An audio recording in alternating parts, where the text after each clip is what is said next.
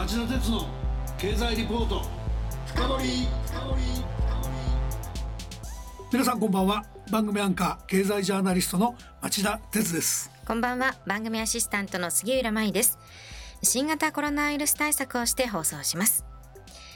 今夜の町田鉄の経済リポート深掘りは新たな潜在リスク気候変動リスクへの対応座礁資産は3兆円というタイトルで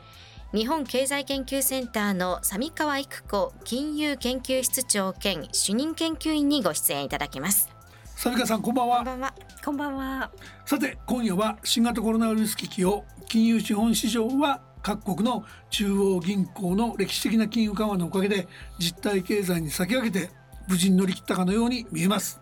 ところが実態はそうとは言い切れない。新たなリスクが静かにだけど駆け足で忍び寄ってるんだ。その一つが気候変動問題なんだっていうお話を金融の専門家の三川さんに伺うつもりです。ということで三川さん今夜もよろしくお願いします。よろしくお願いいたします。それでは CM の後町田さんにじっくりインタビューしてもらいましょう。この番組はエネルギーを新しい時代へジラがお送りします。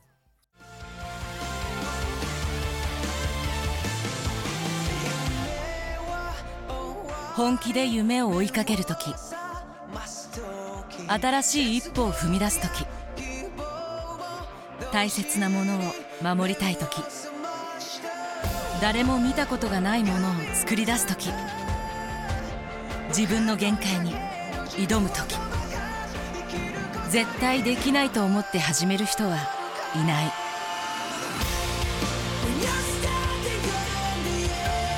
絶対なんて誰が決めた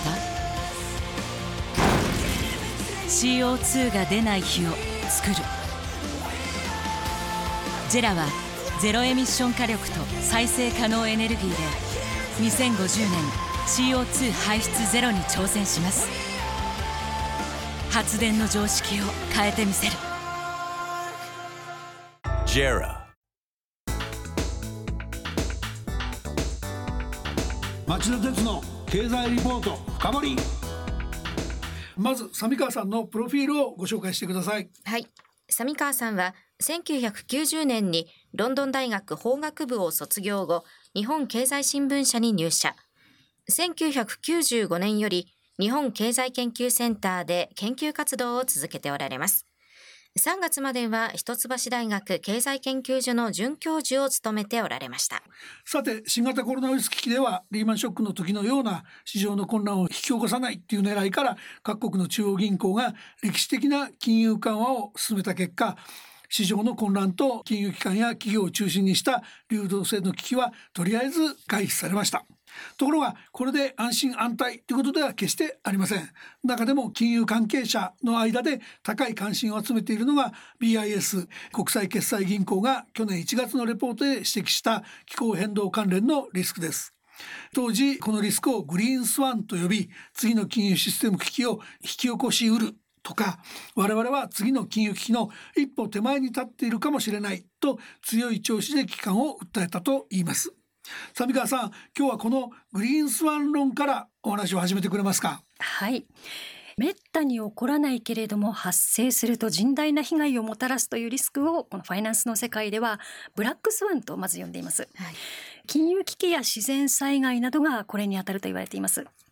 で問題のグリーンスワンなんですけれども中央銀行のまあ集まりであります BIS が去年まとめた報告書の中で各国の金融監督当局が気候変動リスクに対処しなければ地球環境の悪化が引き金となる新たな世界金融危機。グリーンスワンを招きかねないと警鐘を鳴らしました。新型コロナウイルスの感染拡大でグリーンスワンへの警戒感が急速に高まっているんです。BIS が指摘した気候変動が金融システムに与えるリスクにはですね大きく分けて2つあります、はい、1つは自然災害によって建物が損傷したりサプライチェーン供給網が寸断されて事業が継続できなくなるといったフィジカル物理的なリスクです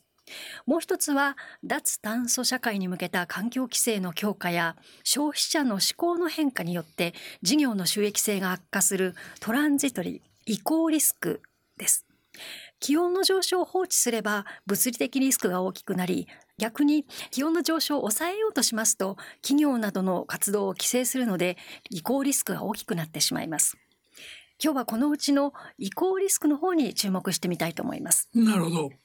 新型コロナ危機を深刻化させないために世の中にはマネーが溢れてしまっていてこうしたマネーが折からの話題の気候変動対策に向かったまあ、これ自体やむを得なかったとはいえ次の危機のマグマを溜め込み増幅しかないリスクに直面しているとも言えるわけですよね。それで中央銀行は脱炭素に向けて具体的にどんな対応をするということになっていくんでしょうか？はい。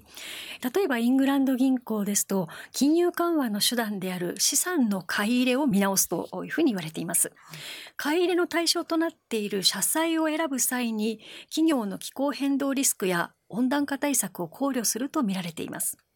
また、欧州中央銀行 ECB でも環境事業に資金使途を絞った環境債、グリーンボンドを買い入れています。また資産買い入れの面だけでなく気候変動リスクを考慮したストレステスト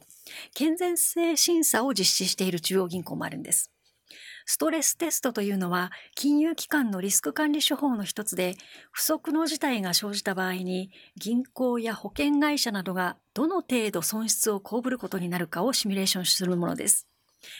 例えばオランダの中央銀行 DNB では2018年に脱炭素社会に向けた移行リスクが金融機関の資産に与える影響を分析し保険会社や年金で総資産の最大1割ぐらいの損失が出るという結果を公表しています。また ECB も今年になって世界の企業400万社とユーロ圏の銀行約2000行を対象にストレステストを実施しています。気候変動によって企業のコストが増えて工業、金編の工業ですね、や輸送、農業などで債務不履行の確率が上がるというふうに見られているんです。例えばそのグリーンボンドの買い入れなんかで気候変動対策投資のリスク分散に寄与したり一方でそのストレステストなんかをかけながらその金融機関のリスクに対する継承これに力を入れていくっていうことになるわけですね。じゃあ日銀は一体どうするつもりなんでしょうか？はい日銀は3月下旬に気候変動の影響に関する国際会議を開き黒田総裁は経済物価の情勢判断を気候変動や政府の政策対応の影響を踏まえて行う必要があるという考えを示しました。また今年度からは日銀が金融システムを安定させる目的で実施している交差で金融機関の気候変動リスクに対する認識や取り組みを本格的に調べる予定なんです。金融庁と日銀は連携して銀行経営への影響度を測るストレステストを実施することも検討しています。民間金融機関特にまメガバンクではすでに低炭素経済への移行がエネルギー業界にもたらすリスクを計測し余震関係費用の上乗せ額を公表しています例えば、みずほフィナンシャルグループでは、融資先の事業転換が進まないと、2050年までに電力部門などで余震コストが最大3100億円程度増えると試算しています。三井住友フィナンシャルグループでは年間最大100億円。また、三菱 UFJ フィナンシャルグループも年間90億円の余震コストが追加的に発生すると見ています。今後は気候変動への取り組みや景気、金融システムに影響すると見た方が良さそうです。なるほど。コロナ危機の前から見ますと、金融機関によってはやっぱりそのゼロ金利の進展の中で運用難になって少しでも金利が高そうだっていうんでアメリカのバンクローンだとか石油だの石炭だのそういった資源関連の企業の債券を随分買っちゃったところが多いと思うんですね。こういうものが今ストレステストにかければかなり問題だっていうこともあり得ると思うんですが一方で今伺ったメガバンクですけど、はい、まあそういう影響かどうか分かりませんけど随分その同じメガバンクの中で大きな差があるんですけどこれはなんでこんな大きな差になってるんでしょうか？はい。今あの私町田さんにあのあえて3メガグループが公表している数字をそのままお伝えしたんですけれども、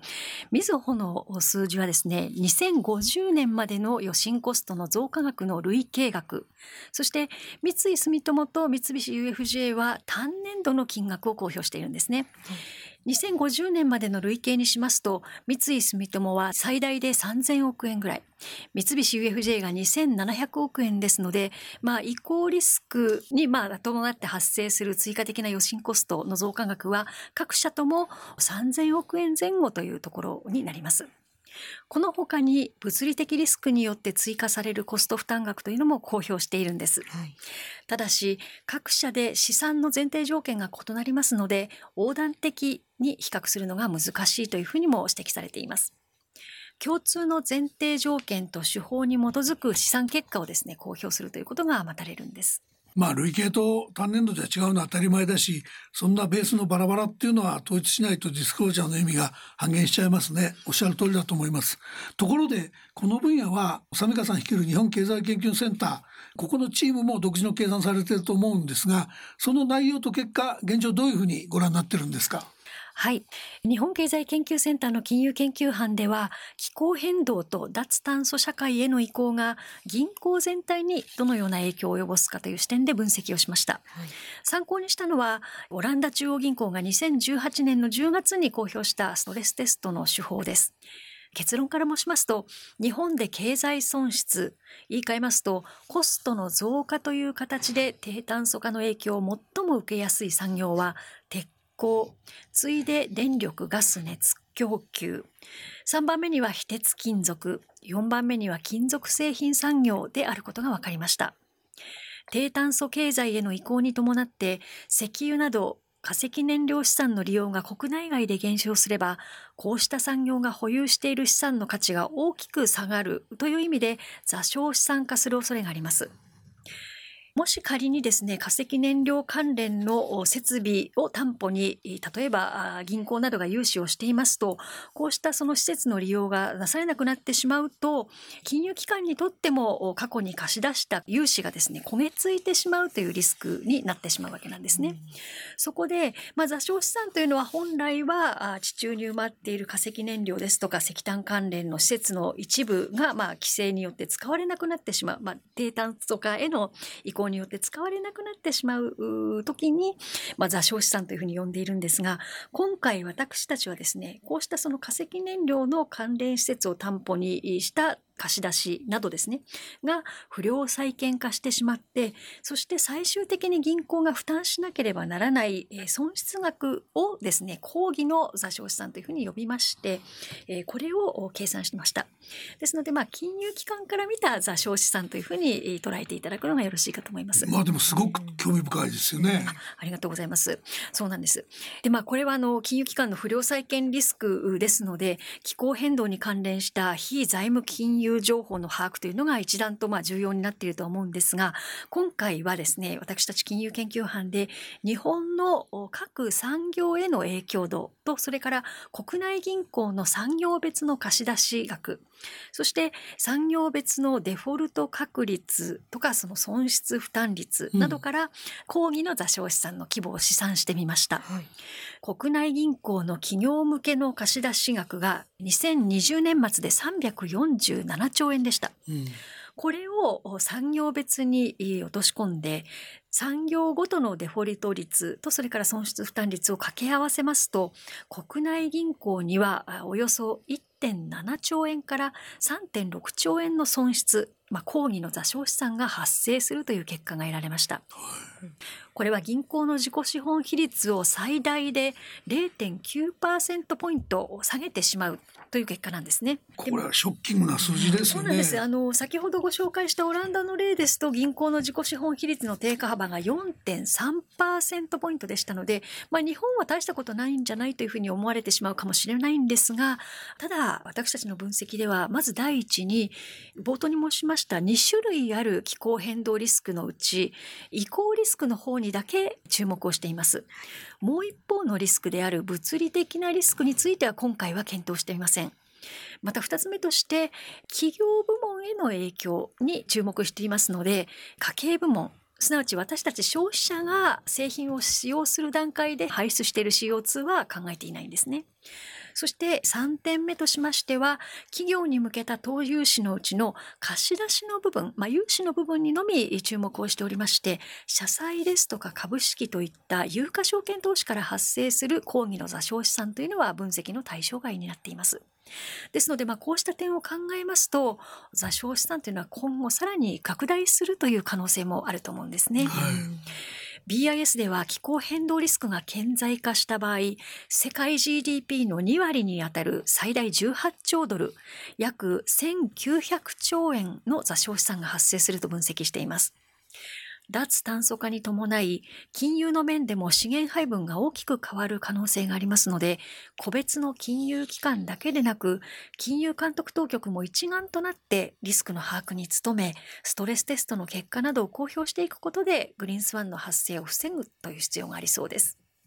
いや大変な警鐘だと思いますね。やっぱり今冒頭の話に戻っちゃいますけど新型コロナ危機対策として歴史的な金融緩和これはまあ金融資本市場の混乱を避けるために必要だったんだと思いますけどやっぱりグリーンスワン化の危機を結果的には助長しちゃってる。でそうなってくると各国の中央銀行はもう今までの役割枠組みそういったものを見直してその今あるリスクに対する警鐘と対策を真剣に考え始めているってことですよね。当然これきちんとやっていただかないと、はい、コロナ危機後の金融正常化で直近に上がるだけでもかなりのリスクになりますし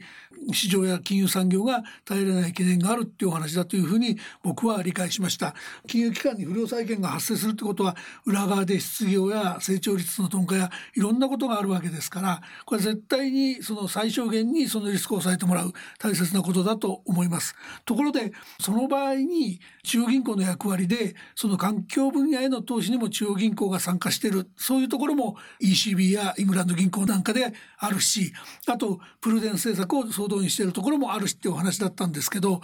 特にそのプルデンス政策でいろんな金融機関やいろんな企業の健全化を維持していく方がマクロミクロで見て絶対重要な感じがしちゃうんですけども寒川さんはどういうふうに見てるんですか？そうですねあの今おっしゃったようにやはりあの非伝統的な金融政策を実施している期間が特にまあ日本では長くなっていてでしかもまだ物価安定目標の2%に到達できていないという事情があります。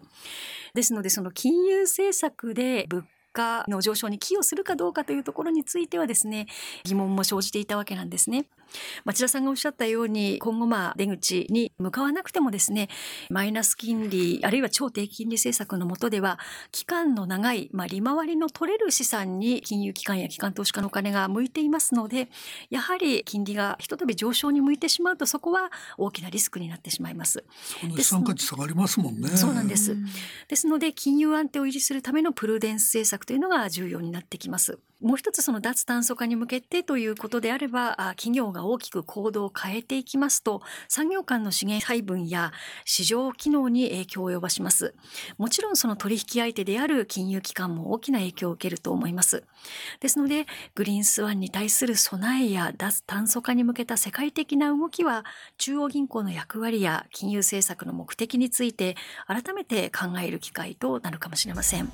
三川さんありがとうございましたぜひまた近いうちにお話を聞かせてくださいはいありがとうございますありがとうございました来週は緊張解けるか米通商政策米バイデン政策の影響度を読むと題して中期の経済動向を日経センターの猿山澄夫首席研究員に占ってもらいます